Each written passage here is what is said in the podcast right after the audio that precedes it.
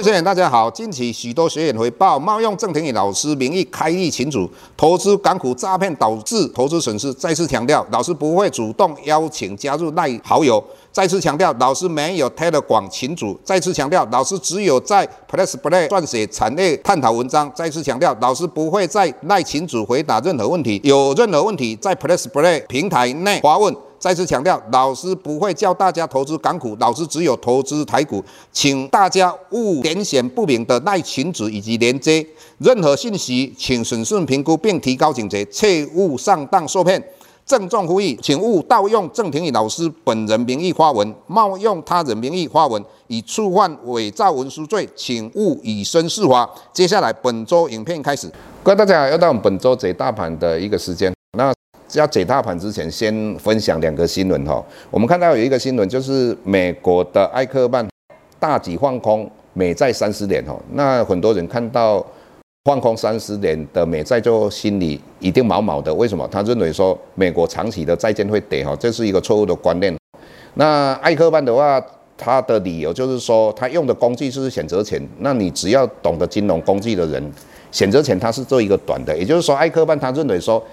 美国三十年的的殖利率应该短期里面会从四点三来到五点五 percent 哦，这个是他的假设哈。那他为什么这样的一假设？他又认为说美国的通膨会维持在三 percent，现在的话他们目标是两 percent 嘛，将来有可能定在三 percent。那如果三 percent 的话，反而利率相对的不会维持在高点。为什么这么讲哈？这个美国所谓通膨。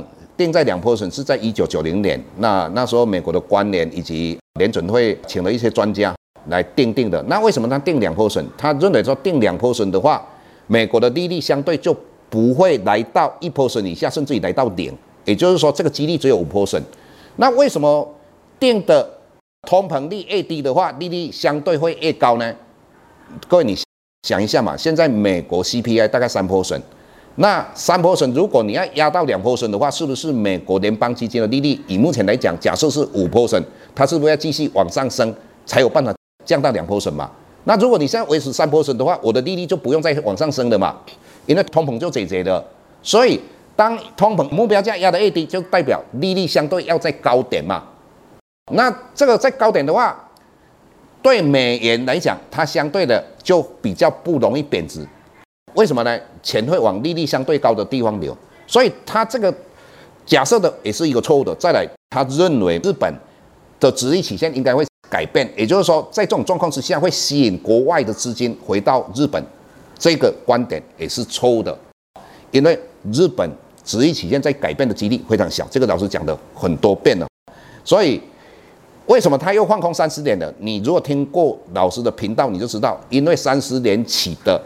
存续时间很长，所以如果在短时间的话，美国联邦基金的利率如果往上升一 percent 就好了，那大概债券就会跌。如果三十年的公债的话，存续期间大概二十五年了，大概要跌二十五趴。所以它放空三十年，存续期间大的原因在这个地方，不是说它要长期放空三十年哦，因为有有很多人对财经不了解嘛，看到的新闻会害怕。第二个的话，我们又看到。有的很多人问到巴菲特，他有买美国债券嘛？他就是因为会议调降美国政府的平等，那很多人担心嘛，巴菲特就去买美债嘛。但事实上他是买短期的哦，短期的叫什么票券，而且政府发行叫做国库券。那很多人就是想说他不是买长期的。事实上，各位这个不是很重要，为什么？因为巴菲特的基金本来我们在一般基金，它一定要持有现金。那现金的话，一当现金就是票券嘛。那因为老师没有去看他的报表，或许他有很多长期债券。重点，他讲了一句话，他说：“有些事情人们不应该担心。”这句话就够了。你好好去看他的文章。那第二个，我们要看到星期五的台股跌了两百八十九，很多投资人应该不快乐。而且你会看到外资在启用的净多单一天里面增加八千多口。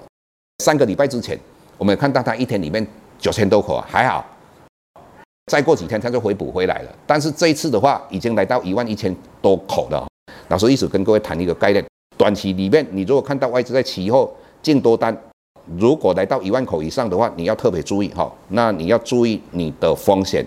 那你又看到哈，我们的散户在期货里面小台子期的话，一万八千多口。各位，往往外资在做空的时候，我们的散户做多，所以老师一直跟各位讲到，散户真的不要做期货哈。为什么？有钱的人会赢，外资比较有钱。那接下来我们要跟各位谈到未来的台股趋势。那老师认为哈，呃，应该第四季的话，台股有机会哈。那台股有机会是吧？由台积电来带动的两个产业，一个是 AI。那 AI 的话，老师的看法是，应该就是我们几个例子哈，就广达，广达应该会是在两百二十块到两百七十块这边做一个横向整理很久。老师要讲的，就 AI 概念股会做横向整理很久。那接下来比较有表现的，认为是苹概股哈。那接下来就是老师认为明年要选举嘛，那政策概念股哈，那里面最主要我们看到重点里面，华城在昨天哈的股价盘中已经来到三百了。那回头我们再看到呃订单非常多的风力发电，那其中我们举个例子，像像那个世纪钢，那世纪钢它的订单一直到二零二五年。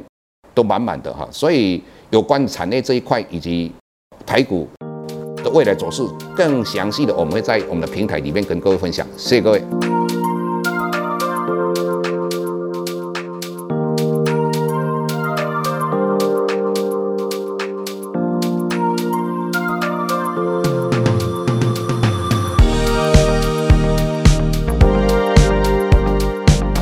下周台股个股当中，老师精选的十几档个股做重点分析。想要了解老师到底精选哪些个股，欢迎订阅 Plus Play 互惠内容。下周见。